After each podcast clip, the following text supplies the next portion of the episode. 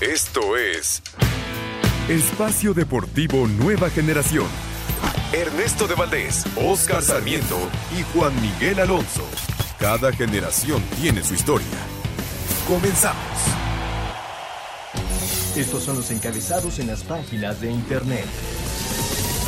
Record.com.mx superó a Hugo Sánchez como el mexicano con más partidos en Europa. El principito Andrés Guardado alcanzó la marca de los 496 partidos disputados en el viejo continente, superando los 495 del Pentapichichi. Cancha.com avanza Wolverhampton a cuarta ronda de FA Cup. El Wolverhampton avanzó a los 16avos de final de la FA Cup tras golear en casa 3 al 0 al Sheffield United. Raúl Jiménez entró al 68. Esto.com.mx Rafael Nadal gana en Melbourne el título 89 de su carrera. El español es el más regular de todos los tiempos. Desde 2004 gana por lo menos un trofeo al año. Mediotiempo.com Pittsburgh Steelers jugarán playoff de la NFL salvo algo raro entre Raiders y Chargers. Al menos de que Las Vegas y Los Ángeles empaten en el cierre de la temporada, los Steelers se meterán a playoff para despedir a Ben Roethlisberger. Adevaldez.com Tennessee asegura la conferencia americana en Indianapolis deja con vida a Steelers. Jacksonville repite con el pick número uno del draft. Los Tennessee Titans cumplieron derrotando con sufrimiento a Houston y se ganaron una semana de descanso al finalizar como el mejor equipo de la conferencia americana.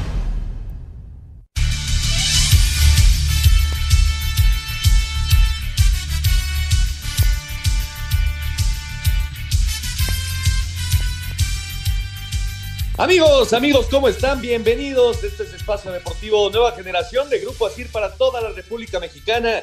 Como todos los domingos, junto a Juan Miguel Alonso, Oscar Sarmiento, su servidor Ernesto de Valdés. Trabajamos bajo la producción de Lalito Cortés, los controles de César Palomo, Rodrigo Herrera en la redacción. Fuerte abrazo a todos ellos que hacen posible este programa. Listos para platicar durante una hora de lo más destacado en el mundo deportivo de este fin de semana. La jornada 1 del Grita México Clausura 2022. Las Chivas en este momento están derrotando 3 por 0 al Mazatlán al medio tiempo. Buen inicio para el equipo de Marcelo Michele Año. Hablaremos de la semana 18 de la NFL. Está ya por arrancar el último juego de temporada regular. Los Chargers visitando Las Vegas en contra de los Raiders para definir al último invitado a la postemporada. Hablaremos también de la actividad del fútbol internacional, los mexicanos en el extranjero, los playoffs de la Liga Mexicana del Pacífico y mucho, mucho más.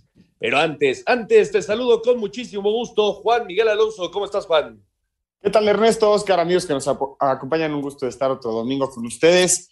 Hablabas de la jornada número uno de la Liga MX que ya da inicio esta semana, 3 por 0, ganan las Chivas a medio tiempo contra Mazatlán. Y el día de hoy fue superado Hugo Sánchez, es raro decirlo, Ernesto, 496 partidos del Principito Andrés Guardado en Europa, el mexicano con más partidos en la Liga Española. Sí, ya es histórico Andrés Guardado, superando justamente a Hugo Sánchez como el jugador con más partidos en Europa para, para futbolista mexicano. Oscarito Sarmiento, pues este tema del COVID está pegando duro a todos los equipos del fútbol mexicano, pero ya arrancó la actividad, Oscar. ¿Cómo estás? ¿Qué tal, amigos? Ernesto, Juan. Eh, sí, lo es muy bien. El tema de, del COVID con estas variantes, con estas nuevas cosas, nos está pegando. Ha sido un arranque de año muy, muy lastimador eh, en contagios eh, en varios equipos. Ya tenemos este, en partidos pospuestos de días y demás, planteles muy mermados de llamar la atención, ¿no? Pero vamos a ver cómo se va desarrollando y las autoridades qué dicen. En Europa, Estados Unidos, ya se han tomado medidas drásticas de suspender cosas. Vamos a ver cómo aquí en la, en la Ciudad de México, cómo se maneja. Ojo, es interesante ver lo que queremos en los cuidados, pero bueno, dejando a lado ese tema, lo que nos tiene muy amargo es lo que pasó ese viernes del debut del América. Me parece de llamar la atención lo de Solari, ¿eh? Ojo, ya es un tema eh, arrastrado, eh, no por nada eh, en temas de, de la federación con equipos, el equipo más lastimado es el América. Solari se equivoca, sí se equivoca terriblemente, pero ya es mucho. A Roger, ¿cuántas veces lo, lo, patearon? ¿Cuántas veces no le marcaron faltas? Entonces, ya es de llamar la atención. Bueno, luego, luego, Oscarito, ya, a, a defender al, América así de primera. Y justamente arrancamos con ese partido, Juan, porque arrancó el torneo en Puebla eh, uno por uno América y, los Camoteros. Se puso adelante muy rápido en el partido con gol de Salvador Reyes el América y después lo empató Araujo al 45. Viene la expulsión también de Roger Martínez, que por supuesto que pues cambia ¿no? el, el transcurso del partido. Lo que ya dice Oscarito pierde por completo la cabeza Solari, que también se ve expulsado. Pero lo cierto es que este América, Juan, no sé cómo lo veas tú, pues sigue sin demostrar una cara que le guste a sus aficionados. Sobre todo el resultado que se da al final, ¿no? Porque se pudo haber ganado el partido en esa jugada de Salvador Reyes, en una pared dentro del área que le regresa a Henry. Ahí estaba el 2-1 que finalmente el América pudo funcionar con 10 hombres, pero bueno, también el, equipo de la franja hace su partido, una segunda parte mucho más complicada para las Águilas del América, pero cuando se, se, pone en tela de juicio lo extracancha es porque el partido no fue lo suficientemente vasto como para hablar de él y lo que lo opaca obviamente es la actuación de Solari. Y recordar que Miguel Herrera, por ese tipo de, de, actuares, de, de, impulsos, ha quedado fuera de la selección, tuvo problemas en el América y esto me habla, yo creo que habla de, la presión que existe en el nido desde la jornada uno, ¿no? Sí, exactamente, eso es a lo que iba, Oscarito. Eh, la presión de Solari pues se vio reflejada ya luego, luego en la primera jornada, ¿no? Es, es una realidad. Eh, el América en funcionamiento, ¿qué te pareció, Oscar? Eh, a ver, nada más que es una cosa antes de desarrollar el análisis del partido. No entiendo y de verdad, semana a semana, Ernesto Juan, lo menciono, lo digo, ya no sé qué es el VAR. Supuestamente, hasta donde yo entiendo y con los reglamentos, pero qué jugada te tiene enojado, Oscarito? No, no, no estoy entendiendo. ¿Qué, qué, jugada es la que te tiene molesto? La expulsión, la expulsión del jugador de la América. clarísima, ¿eh? Ok, pero a ver, ¿qué es? Una revisión silenciosa, ¿no? Sí. Y de ahí quedamos que las silenciosas o las tarjetas amarillas no son eh, para tener una comunicación. No, pero sí, si el VAR piensa que la jugada es eh, digna de, una expulsión, de una posible expulsión, entonces sí puede llamar al árbitro. Pero, a ver, en el reglamento decimos una cosa, llámese pisotón, donde hay el balón en por medio, se sanciona con amarilla, porque no levanta los tachos como una jugada eh, agravante. Ahí, ahí es donde yo eh, realmente no entiendo porque eh, el, árbitro no iba a amonestar al jugador, ¿eh? Pero tú, tú la consideras para roja o no? No. Como lo marca el reglamento, no es roja. Es, segunda amarilla, ¿eh? O sea, no, no es. ah, bueno, segunda. Lo dices muy bien, segunda amarilla. Por eso. Pero no es una roja directa para que el VAR silencioso venga a decir esto es una jugada eh, violenta o fuerza desmedida. Lo pisa, sí, sí, sí lo pisa, hay un contacto. Y como tú lo mencionas, Ernesto, es amarilla. Pero me parece, para que el bar silencioso entre y diga, es una jugada fuerte eh, de tarjeta roja directa, no creo que era así, ¿eh? Pero bueno, ya, dejemos de lado el bar. El América, eh, vamos a, a visualizar eh, mermado, sí. Si, nos, si vemos un, un balance de este once inicial a lo que fue el torneo pasado, a lo mejor te digo, Chucho López era el único jugador que no entraba y puede, y, puede ser Nevada. Pero, Naveda. Naveda, perdón, perdón, perdón. Este, me parece que el América cumple. Nunca vi este, atajadones de, de Ochoa, donde sí, Puebla, por la localía, porque era el equipo obligado a intentar más, fue, fue posición de balón, pero en peligros me parece en las contras, bien planificado eh, el América, manejó un orden que no lo veíamos en partidos anteriores de torneo pasados, me parece que el América mejora. Ojo con la línea defensiva, otra vez en el gol que le hacen al América es de llamar la atención, que no hay una comunicación, quién siga la marca y quién marca al que entre por atrás en el gol del pueblo. Sí, de acuerdo, de acuerdo. Juan, Juan dos cosas. La primera, eh, justamente mencionaba a Chicho López, Oscarito, se le criticó mucho que, él fuera el que ingresara, eh, el que iniciara el partido, teniendo en la banca sobre todo a Richard Sánchez, ¿no? Que al final termina jugando solo un minuto. Y la segunda, yo no entiendo, no, no, nunca, nunca he entendido esta situación de por qué los refuerzos que se anunciaron ya hace tres semanas, Diego Valdés, Jonathan Dos Santos, ¿por qué no pueden estar en el terreno de juego? Yo no me explico. En la, Liga MX, las contrataciones entran cuando empieza el torneo que es en la jornada 5, como nos lo tiene acostumbrado decir Oscar Sarmiento. Yo tampoco lo entiendo. Se supone que en cuanto tienes un refuerzo lo utilizas inmediatamente y la cuestión de Chucho es muy fácil, ¿no? También señalar al joven que sustituye al titular, que todavía el, técnico no lo ve a ritmo, lo ve a tono para empezarlo a utilizar, pensando en que hay que cerrar muy bien el torneo, ¿no?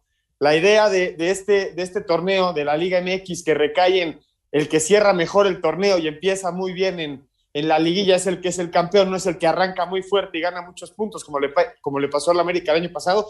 Yo creo que va por ahí. Y señalar con el dedo al, joven que sustituye es muy fácil, pero también, también la exigencia de, la América te la da. Yo creo que en media cancha va a haber una solución bastante fuerte una vez que estén a tono los, los refuerzos. Sí, eso estoy de acuerdo. Y, y creo que este equipo del América con Jonathan Dos Santos y con Diego Valdés, más el refuerzo que siguen buscando, Oscar, pues va a ser un equipo fuerte, eso no hay ninguna duda, ¿no? Pero pues desde ya eh, empieza, eh, ya lo platicábamos, ¿no? La, forma en la, presión que tiene eh, Solari, la presión que tiene todo el equipo después de cómo cayeron eliminados, pues empieza desde la jornada uno, ¿no? Por supuesto, y, de llamar la atención, porque otra vez es el ruido fuerte y lo que pide la afición en redes sociales es un tipo diferente eh, en, como centro delantero. Me parece que el América está, eh, le faltan dos refuerzos al América, un delantero y, un volante por derecha. Un central también, ¿no? Con Pirri. ¿No sí, probablemente un central. Puede ser que sacrifiquen al delantero por el central, pero el América va, a fichar dos eh, en esta justa de reglamento donde pueda fichar y, tener un, equipo establecido. Ojo con lo que voy a decir. Me parece que el América eh, parchado sí está. Tienen temas de COVID. Sí, eh, no estaba tampoco, es, justamente lo Los refuerzos. Y aparte, eh, lo, importante, me parece que el América, el 11 que pone el, el, el viernes, no era un equipo tan, tan limitadito. Lo que llama la atención otra vez es el centro delantero del América no termina las jugadas. Yo te pongo fácil, eh, el América tuvo para poner el 2-0 diferente y camina en el partido. El América con 10 jugadores fue un equipo ordenado que supo ceder el balón y todavía con 10 hombres, casi los 50 minutos que jugó con, con uno menos, tuvo un par de jugadas para ganar el partido. Sí, y bueno, por parte. Es tiempo al tiempo, ¿eh? Sí, de acuerdo. Y por parte del Puebla, Juan, pues un resultado importante, ¿no? Sigue trabajando bien Nicolás Larcamón y sacar un empate, eh, aunque sea en casa, ante el América en jornada 1, pues es importante. No, sin duda alguna, yo creo que, bueno, no sé si no se esperaban ese resultado, el, gran favorito era el América. Yo creo que también eh, analizando el partido y exigiéndoles al equipo de Puebla, como nos lo han venido mostrando los últimos, los últimos torneos, el, tener una ventaja de 10 hombres durante tanto tiempo y no capitalizarlo en una victoria, pues también queda de ver un poco, ¿no?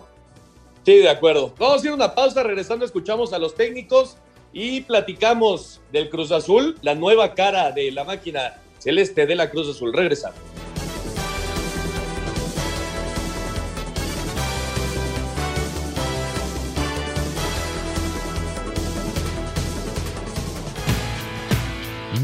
jugador es tan bueno como todos juntos.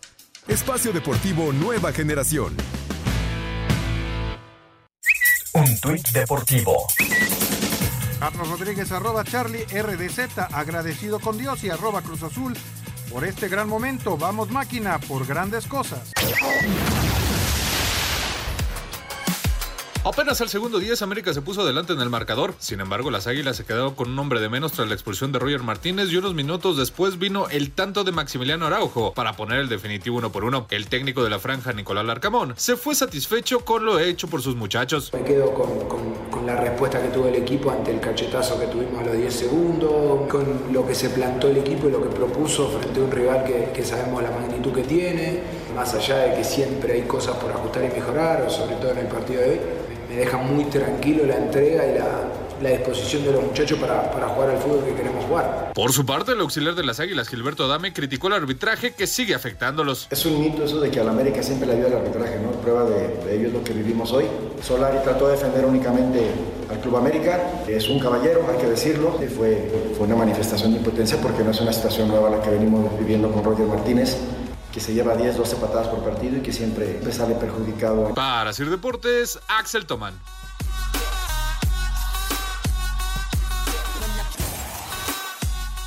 Perfecto, muchas gracias. Ahí está lo que se dijo después del el empate a uno entre el Puebla y el América. Y Oscar, el que sí tuvo a todos sus refuerzos ya listos fue el Cruz Azul. Y la verdad es que mostró una buena cara con Eric Lira, con Antuna, Charlie Rodríguez que hizo gol. El otro lo hizo Rafa Vaca bien el Cruz Azul en la cancha del Estadio Azteca ante los Cholos. Sí, y, muy chistoso, Ernesto, ya lo decías tú y Juan, porque Cruz Azul sí mete a sus refuerzos y otros equipos los mantienen guardados para planificar eh, algo diferente de unión, de este manejo de equipo, establecerse, como lo querramos ver. Pero Cruz Azul ayer da un golpe de autoridad en 70 minutos. Porque los primeros 20 minutos me parece que Querétaro eh, fue, un equipo, eh, perdón, solos, perdón, de Tijuana, fue un equipo que, que intentó y los primeros 20 minutos dio un par de sustos. Viene el gol y el equipo de Cruz Azul responde bien y maneja bien el partido y lo gana. Ojo con Cruz Azul, va a ser un equipo muy físico, porque es un equipo eh, que se renovó juvenilmente. ¿eh? Sí, de acuerdo. Me parece ah. que futbolísticamente, técnicamente, como trabaja Juan Reynoso, les va a dar mucho potencial en lo físico para adelante. ¿eh?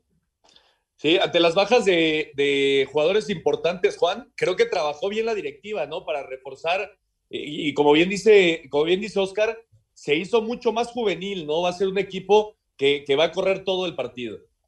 Sí, bueno, recordando las incorporaciones de, del Cruz Azul, para la gente que, nos acompaña, llegó Antuna, llegó Eric Lira, que tuvo una muy buena actuación también, lo de Charlie Rodríguez, estrenarse con goles sensacional para el equipo del Cruz Azul, pero lo mencionaba muy bien Oscar, los primeros 30 minutos, me parece que Tijuana es el que llevaba la mano, muy buena actuación nuevamente de Corona, que nos enseña que sigue siendo un portero que, compite entre los mejores de, la Liga MX. Y, también mencionar a este Marcel Ruiz, ¿no? Que ha sido, ha, tenido sus altibajos en Querétaro, después en Tijuana, pero cuando empieza a jugar bien, esos primeros 30 minutos que él protagoniza, se vio bastante bien el, el, chavito camiseta número 6 de, Tijuana. Y por parte del Cruz Azul, esperemos que estos resultados sean los que populen en, en su desarrollo de, del torneo, porque como mencionan, los refuerzos son jóvenes y cuando se hace viejo el torneo, luego necesitas de jugadores de experiencia que te pueden resolver.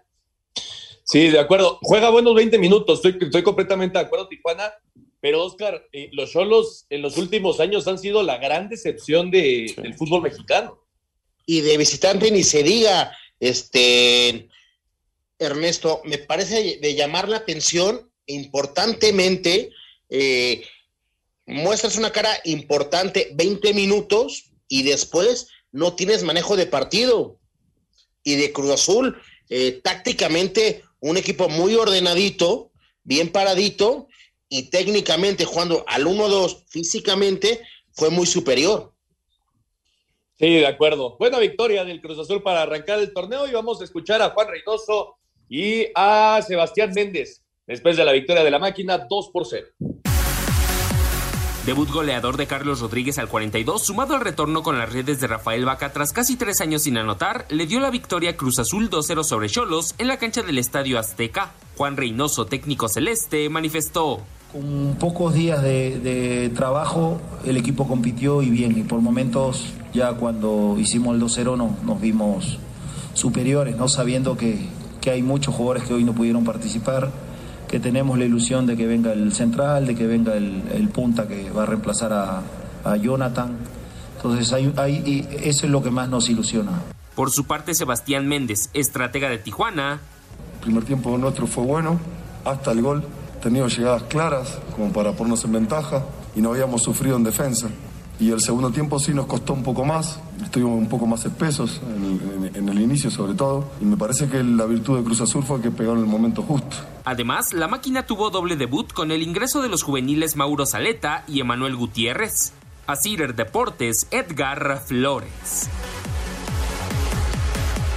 Perfecto, muchas gracias a Edgar. Ahí está la información. Y el que no corrió con la misma suerte, Juan, fueron los rayados allá en Monterrey, 0 por 0 ante el Querétaro. Hoy anuncian que tanto Jesús Gallardo como Rodolfo Pizarro entran al protocolo de COVID, así que seguramente no estarán la próxima semana.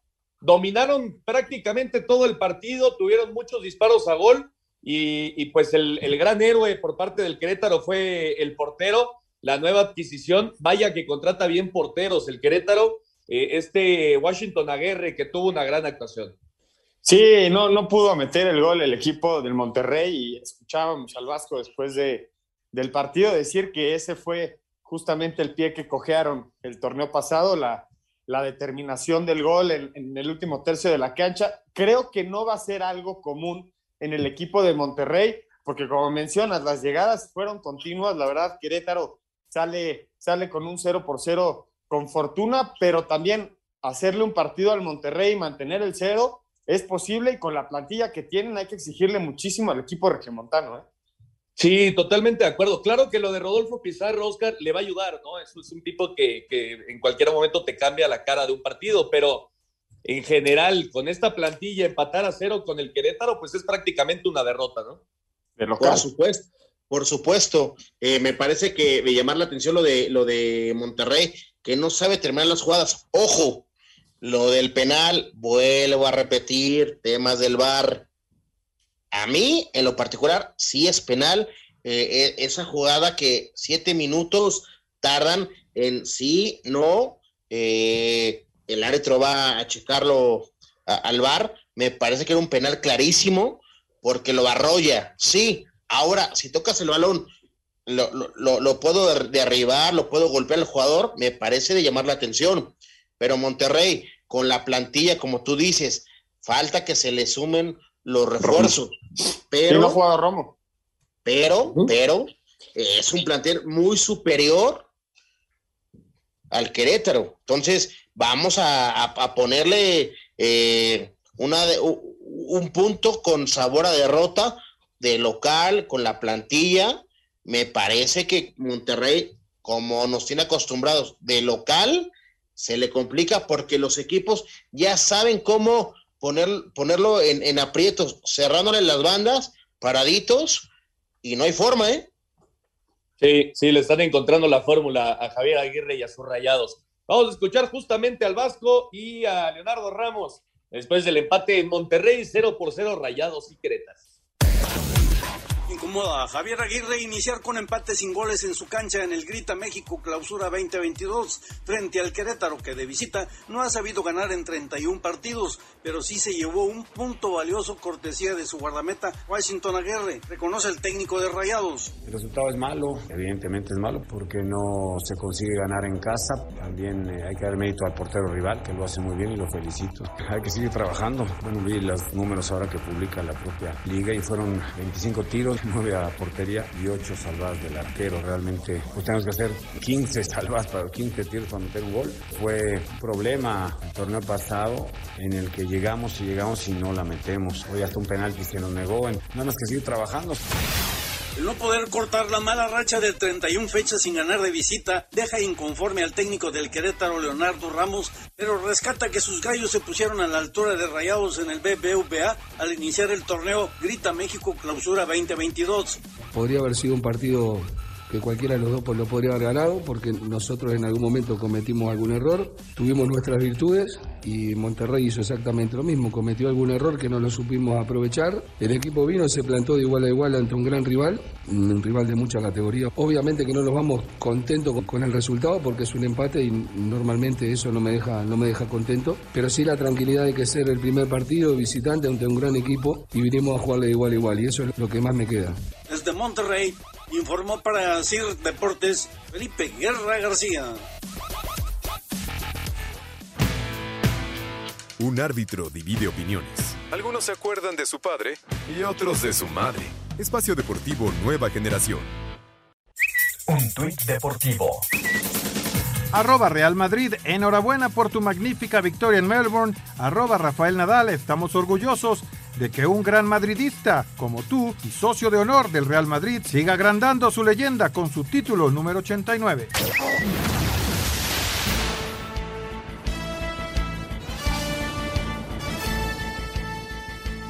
Regresamos a Espacio Deportivo Nueva Generación para seguir platicando de la jornada 1 del Grita México Clausura 2022.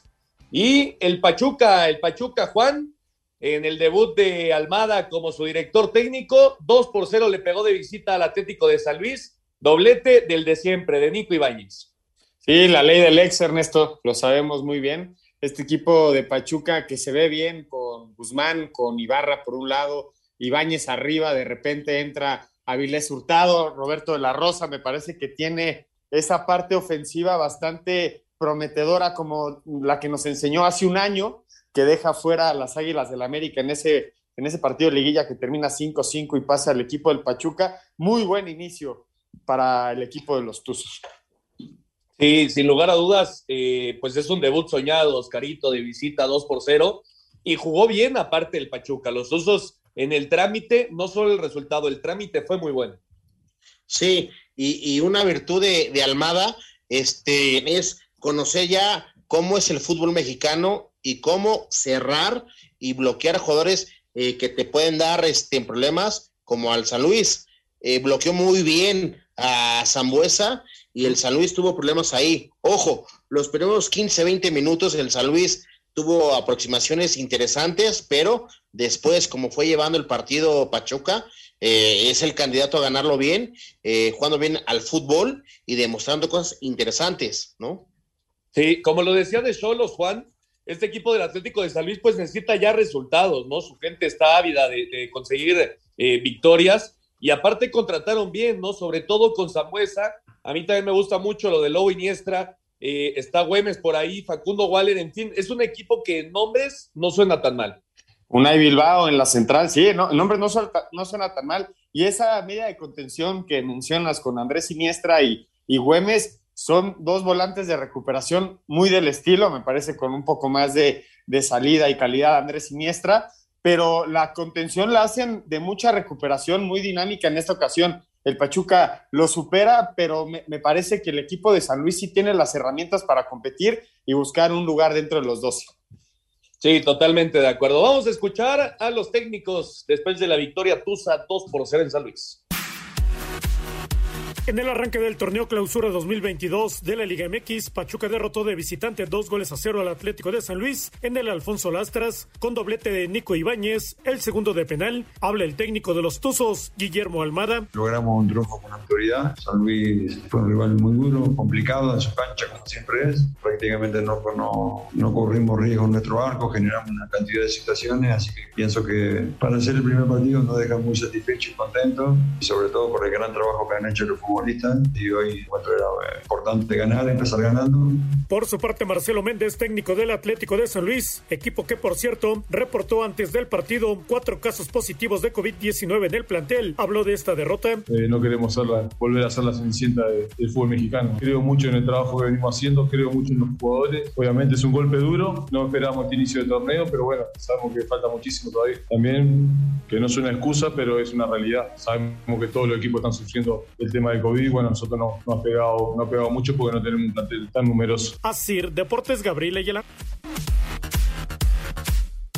Perfecto, muchas gracias a Gabriel, ahí está la información. Y el otro partido que se jugó ya, Oscarito Juárez, le pegó 2 por 1 al Necaxa Gol de, Ronald, eh, de Roland, perdón, apenas al 2. Alvarado lo empató en un autogol al 47 y el mismo Roland eh, al 57 de penal eh, falla el penal y en el rebote consigue el 2 por 1. Otra vez Luis Enrique de Santander dando de qué hablar, ¿no? La expulsión de, de Malagón, no sé cómo la veas tú.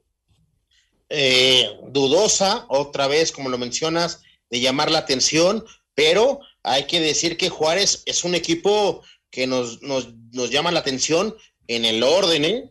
bien paraditos, sabiendo a lo que juegan, un equipo entre comillas limitado, pero eh, con mucho orden táctico y aprovechando las jugadas de gol que, que, van fabricando eh, durante el partido, ¿no? Y Necaxa, híjole, ya, ya, ya lo, lo tenemos encalcado, es un equipo que con nombre tiene con qué, pero futbolísticamente siempre queda de ver, ¿eh? ¿Quién sabe qué le dijo Juan eh, Malagón a, Santander para que lo expulsara, ¿no? Para que le sacara esa segunda amonestación. Eh, ya solo sabrán el portero y el, y el árbitro, pero lo cierto es que pues Luis Enrique Santander siempre está involucrado en este tipo de temas, ¿no? Estoy seguro que no, no le dijo un piropo ni nada cercano, resto, pero me parece que luego sí se sobrepasa la actuación de, los árbitros y termina es, encaminando un partido hacia un resultado localista que no es mal pensar el hecho ¿no? de, que el árbitro tome la decisión para beneficiar a algún equipo, sino sí señalar que a veces se descompensa un partido por una decisión arbitral que se puede manejar, ¿no? Finalmente es, es una palabra, no sé qué le haya dicho, como dices tú, Ernesto, te digo, no creo que haya sido algo muy, o sea, muy poético, pero también luego estas decisiones caen en, en afectar un, equipo como el Necaxa, que está en igualdad de circunstancia que el San Luis, ¿no? Que es quedarse fuera de esa zona de, de pagar los, el, eh, la multa de los tres últimos lugares y aspirar a esos lugares del 12 al 8. Y llegó la, la victoria 500 para el Tuca Ferretti, Oscarito, que ya pasa la historia como uno de los grandes técnicos en el fútbol mexicano. Sí, justo te iba a decir eso. La victoria 500 de, del Tuca y del lado del Necaxa, el regreso de Nico Castillo, que después de lo que pasó llama la atención, regresó al máximo circuito, ¿no? Correcto, pues vamos a escuchar justamente al Tuca Ferretti y a Pablo Guede después de la victoria de Juárez 2 por 1 ante el Necaxa. Con doblete de Diego Rolán, el primero al minuto uno del partido, los Bravos de Juárez derrotaron en casa dos goles a uno al Necaxa, que jugó con 10 hombres desde el minuto 50 de tiempo corrido por la expulsión de su portero Luis Ángel Malagón. Ventura Alvarado en autogol había empatado por los Rayos. Además, este triunfo es el número 500 para Ricardo Ferretti como entrenador en la Liga MX. Habla su auxiliar Rafael Puente Jr. La intención era reflejar lo que veníamos trabajando y éramos conscientes de la relevancia de este partido, tomando en cuenta nuestra situación y el hecho de que el rival que enfrentamos el día de hoy era un rival directo en el tema de, de nuestro objetivo primario, que es el, el de evitar alguna sanción económica. Entonces fue fundamental y es creo que un justo premio para los jugadores que se entregaron desde el día uno de la pretemporada y hoy pueden cosechar un poco de lo que han sembrado. Por su parte, el estratega del Necaxa, Pablo Guede, habló de esta derrota. Creo que bueno, puedes empezar el campeonato al minuto perdiendo 1 a 0. Muy rápido, ellos sin, sin hacer nada se te ponen por delante en el marcador. Después, bueno, lo, revertimos, pero bueno, después no, no, pudimos darle vuelta siempre, siempre a lo mismo. Así, Deportes Gabriel Ayala. Perfecto, muchas gracias a Gabriel. Ahí está la información. Chivas al 74 sigue derrotando 3 por 0 de local al Mazatán. Y mañana continúa la acción con Pumas ante Toluca. El martes Santos contra Tigres, estos dos partidos pospuestos por el tema del COVID-19. Vamos a escuchar la previa de lo que será mañana el partido en Ciudad Universitaria. El técnico del Toluca, Ignacio Ambriz, reconoce que los siete casos positivos que se han presentado en el primer equipo de cara a su partido ante Pumas de la jornada 1 del clausura 2022 de la Liga MX, que por cierto cambió para el próximo lunes a las 9 de la noche en el Olímpico Universitario, ha modificado su planteamiento para este encuentro. Sí me cambia porque había pensado en ciertos jugadores que los tenía en mente para jugar. Yo creo que difícilmente me llegarán para iniciar. Sí voy a recuperar algunos para llevarlos al, al banco y poder jugar, yo creo, unos 30 minutos, 40 40 por lo mucho, pero lo que más me interesa es recobrarlos físicamente. Algunos perdieron dos semanas de no entrenar. A mí no me gusta sacar pretextos. Eh, me he preparado un equipo para jugarlo el lunes a las 9 de la noche y vamos a ir a competir y hacer las cosas de la mejor manera. Mientras que los Pumas con pocos movimientos en el mercado de invierno, el más sonado la salida de Eric Lira, quien jugará ahora en Cruz Azul, buscarán arrancar con el pie derecho, donde Andrés Lilini iniciará su cuarto torneo al frente de los felinos. Por cierto, a través de un comunicado, los Pumas anunciaron la renovación del contrato del defensa argentino Nicolás Freire hasta el 2025. Asir Deportes Gabriel Ayala. Sin equipo completo va a jugar el Toluca, un renovado equipo del Toluca que con Nacho Ambriz, Oscar, pues tiene que dar una buena cara a este torneo, ¿no? Por supuesto, se espera mucho de Nacho Ambriz y el funcionar de, Toluca, eh, que es un equipo que se reforzó bien, ¿eh? Me parece que Toluca tuvo buenas altas y vamos a ver cómo lo maneja Nacho Ambriz. Recordemos, Nacho Ambriz en América le fue bien, ganó un título y con León lo hizo muy bien, campeón de liga, ¿eh? Y Pumas, Juan, a remar otra vez contra corriente, ¿no? Ya sin Eric Lira, que fue pieza clave el torneo pasado, pues Lilini otra vez a maniobrar con su equipo que no tiene tantas armas.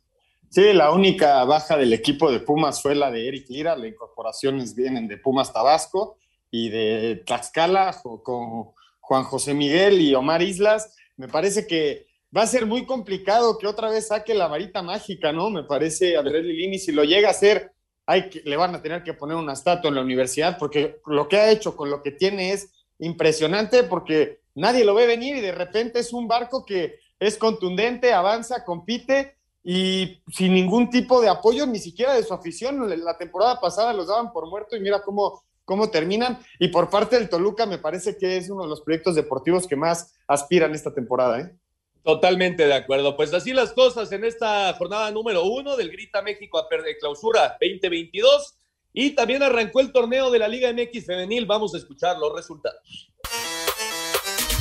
El arranque del clausura 2022 en la Liga MX propinó la caída de Mazatlán 1-2 a manos de Cruz Azul en la cancha del Kraken. Gol de Viviana Quintos al minuto 3 fue suficiente para que Pumas se llevara los tres puntos en el Estadio Olímpico Universitario al superar 1-0 a León. Habla Karina Báez, estratega universitaria. Las expectativas pues, que nos marcamos son altas.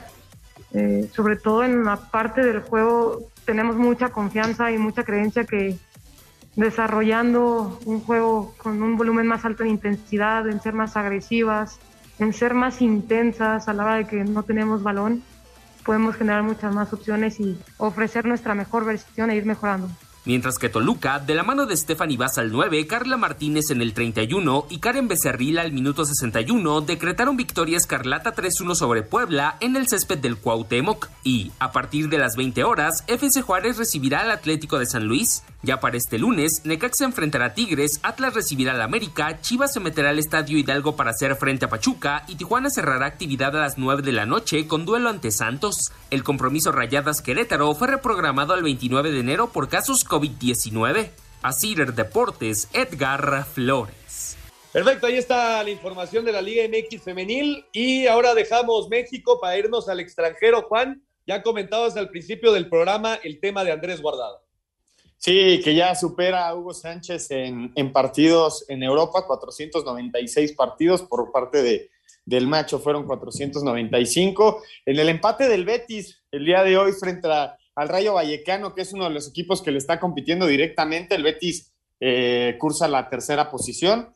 Y hablando acerca de, lo obvio, del líder de la Liga Española, Ernesto, el Real Madrid regresa a la senda del triunfo luego de perder contra el Getafe. Le gana 4 por 1 al Valencia ahí con una polémica en un penal de Casemiro en el primer tiempo. El equipo del Valencia, de hecho, tuitea, hace un tuit diciendo que ya están cansados de, de los amaños en, el Bernabéu, me parece que es bastante, bastante importante mencionarlo porque el hecho que lo haya dicho la institución a través de Twitter, cuenta oficial, en medio del partido y no lo haya borrado, me parece que sí fue algo muy fuerte que pasa en, España. Y el comentario de Piqué, ¿no, Ernesto? Que les dijo, no, no griten muy alto que los van a, los van a sancionar. Sí, no, no está bien que un equipo haga eso, ¿estamos de acuerdo, Oscarito? Por supuesto, no está bien visto y no es lo correcto. Sí, de acuerdo. Y el Barcelona, pues, otra vez en las mismas andadas, Oscar, uno por uno ante el Granada. El Barça, eh, recordemos, no tiene el mejor plantel, está en un momento muy complicado de estructura. Vamos a darle tiempo al tiempo y esperemos que logren estar en zona de Champions. Eso es el objetivo del Barça en este torneo, meterse en zona de Champions. Y dejaron escapar la oportunidad de estar en tercer lugar justamente para, para estar en estos puestos de Champions. Y hoy el Wolverhampton con asistencia de Raúl Jiménez avanzó el FA Cup. Sí, 3 por 0 gana el Wolverhampton. Me parece que Raúl salió en el titular de, de la página de Wolverhampton, decía el lobo asistidor regresa. Me parece que empieza a, recuperar ese ritmo que queremos ver en Raúl Jiménez y más este año, que es importantísimo porque es año mundialista. Sí, totalmente de acuerdo. Y, lo del Paris Saint-Germain, que otra vez no pudo ganar uno por uno contra el Olympique de Lyon. Así que el super equipo de Mauricio Pochettino no está caminando. Messi entró de cambio, no pudo cambiar nada en el juego. Uno por uno el Paris Saint-Germain. Vamos a ir a una pausa y regresando nos metemos de lleno en otros deportes. Por cierto, las Vegas está derrotando 3 por 0 en este momento a los Chargers en el Sunday Night Football en búsqueda del último boleto a los playoffs. Regresamos. Ningún jugador es tan bueno como todos juntos. Espacio Deportivo Nueva Generación. Un tuit deportivo. Gustavo Braga, futbolista de la sub-20 del Atlético Paranaense, se salva de morir aplastado por las rocas en accidente de Brasil. Luke de Jong anotó por segundo partido consecutivo y parecía que Barcelona sacaba el triunfo, pero Antonio Puertas al 89 marcó y Granada rescató el empate a uno, con lo que los culés bajaron a la sexta posición, luego de que la Real Sociedad venciera 1 por 0 al Celta. El Atlético empató a 2 con el Villarreal y se queda en cuarto, superado por un punto por el Betis que también empató a 1 con el Rayo. El Sevilla se impuso por la mínima al Getafe y se mantiene a 5 puntos del líder Real Madrid que goleó 4 por 1 al Valencia, con polémica incluida por el penal a favor de los merengues que abrió el marcador. Habla el técnico Carlo Ancelotti. Hemos abierto el marcador con un penalti. Eh, nos ha ayudado, pero hemos cuidado el larguero con Modric, hemos creado muchísimas oportunidades, final merecido de ganar. En Inglaterra se jugó la tercera ronda del FA Cup donde el City goleó 4 por 1 al Swindon Town, mismo marcador del Liverpool sobre el Shrewsbury Town, el Wolverhampton 3-0 ante el Sheffield United, Chelsea 5 por 1 al Chesterfield y la sorpresa fue la derrota del Arsenal, que estrenó uniforme todo en blanco y perdió 1 por 0 ante el Nottingham Forest. En Italia, jornada 21 de la Serie A, el Inter mantiene el liderato luego de vencer 2 por 1 a la Lazio. El Milan le sigue a un punto tras golear 3 por 0 al Venecia y el Napoli a 6 unidades tras vencer 1 por 0 a la Sampdoria. La Juve sube al quinto lugar tras el triunfo 4-3 ante la Roma. En Alemania el Bayern Múnich vio recortada su ventaja a 6 puntos tras perder 2 por 1 con el Mönchengladbach y que el Borussia Dortmund le ganara 3 por 2 al Eintracht Frankfurt. Por último en Francia el Olympique de Lyon empató 1 con el Paris Saint-Germain, pero mantiene 11 puntos de ventaja en la cima de la tabla para Sir Deportes, Axel Toman. Esta fue la actividad del fin de semana de los futbolistas mexicanos en el extranjero. En Portugal, dentro de la jornada 17, Jesús Tecatito Corona fue titular y salió de cambio el 68 en el triunfo del Porto 3 a 2 ante el Estoril. En España, dentro de la jornada 20, Néstor Araujo jugó los 90 minutos y Orbelín Pineda no fue convocado en la derrota del Celta 0-1 ante la Real Sociedad. El técnico del Celta, el Chacho Coudet, espera que Orbelín esté pronto a punto para poder debutar. Evidente que, que tiene que hacer una preparación para está a la par de, los compañeros. Pero me parece que 20, 22 de noviembre el último partido que disputó, ¿no? Así que ya van por lo menos 45 días que está sin actividad, así que lo lógico sería que, tenga que, que, ponerse bien. Andrés Guardado entró de cambio el 39 y fue amonestado, mientras que Diego Lainez se quedó en la banca en el empate a uno del Real Betis ante el Rayo Vallecano. Por lesión, JJ Macías no fue convocado en la derrota del Getafe 0-1 ante el Sevilla. Héctor Herrera se quedó en la banca en el empate a 2 del Atlético de Madrid ante el Villarreal. En la Serie A de Italia dentro de la jornada 21, Johan Vázquez jugó los 90 minutos y fue amonestado en la derrota del Genoa 0-1 ante el Spezia. El Nápoles derrotó un gol a 0 a la Sampdoria. Irving Lozano no fue convocado ya que se recupera de COVID-19 en la FA Cup de Inglaterra dentro de los 32 avos de final. Raúl Jiménez entró de cambio al 69 en la victoria del Wolverhampton 3 goles a 0 ante el Sheffield United. Asir Deportes Gabriel Ayala. Perfecto, ahí está la información de los mexicanos en el extranjero y del fútbol internacional. Comentar también, Juan, la llegada de Orbelín Pineda al Celta. da gusto que mexicanos vayan al viejo continente. Sí, gran oportunidad para Orbelín desarrollarse en el fútbol español y le dan una llegada bastante grata los del Celta. Dijeron que Orbelín Pineda tenía unas, unas calidades técnicas bastante interesantes y, era, y es exactamente lo que estaba buscando el equipo. Y también lo de Marcel Ruiz Ernesto, que el jugador de 18 años debuta con la sub-23 del Arsenal. Sí, a mí me encanta, Oscar, eh, la forma en la que Orbelín Pineda desechó eh, pues contratos multimillonarios. Es una realidad aquí en México para ir a Europa. Sí, él buscaba ese, ese sueño europeo donde el Celta lo, lo, arropa bien y vamos a ver si se acopla rápidamente al funcionamiento eh, técnico-táctico eh, del equipo, ¿no? Sí, sí, ojalá le vaya muy bien allá en Vigo a Orbelín Pineda. Y bueno, ya cambiando de tema, nos metemos en otros deportes. Por cierto, las Chivas siguen 3 por 0, está ya a punto de acabar el encuentro allá en Guadalajara, 87 minutos, 3 por 0 Chivas sobre Mazatlán. En otros deportes, eh, la nota es de Rafael Nadal, que ya se prepara, Juan, para el Australian Open, que arrancó el día de hoy y, y ya va a tener actividad esta semana. Pero a, mí me gustaría platicarlo de Novak Djokovic. ¿Qué te pareció? Por cierto, hoy empezó la audiencia para ver si el serbio va a poder o no va a poder disputar el torneo. Sí, la nota que acapara hoy es el ATP 250, el Somerset de Melbourne, que gana Nadal, su título 89. No ganaba un premio ATP desde mayo del año pasado, que le gana a Djokovic la final de Roma.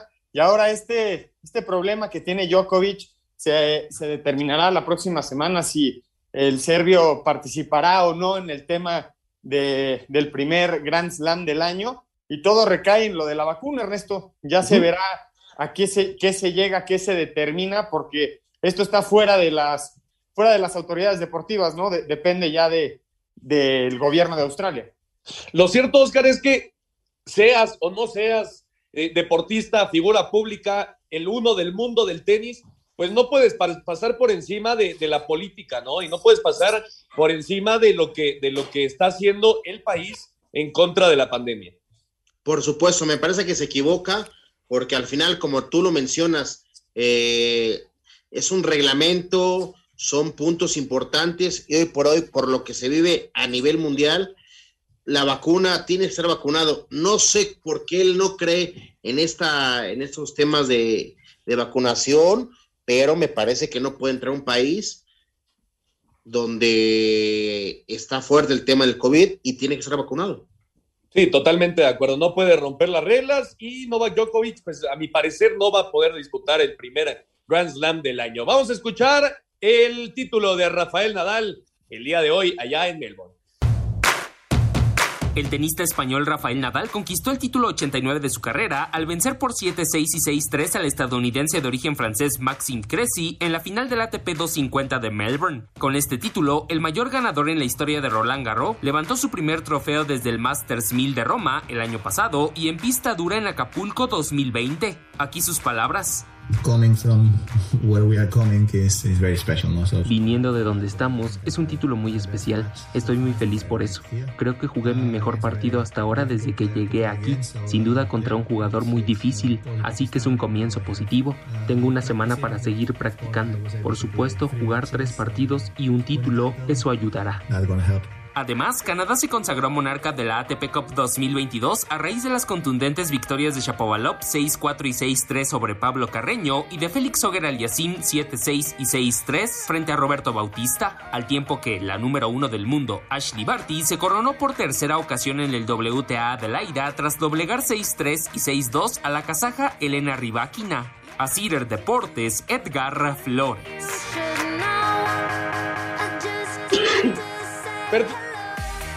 Perfecto, muchas gracias a Edgar. Ahí está la información. Arranca ya esta semana el abierto de Australia.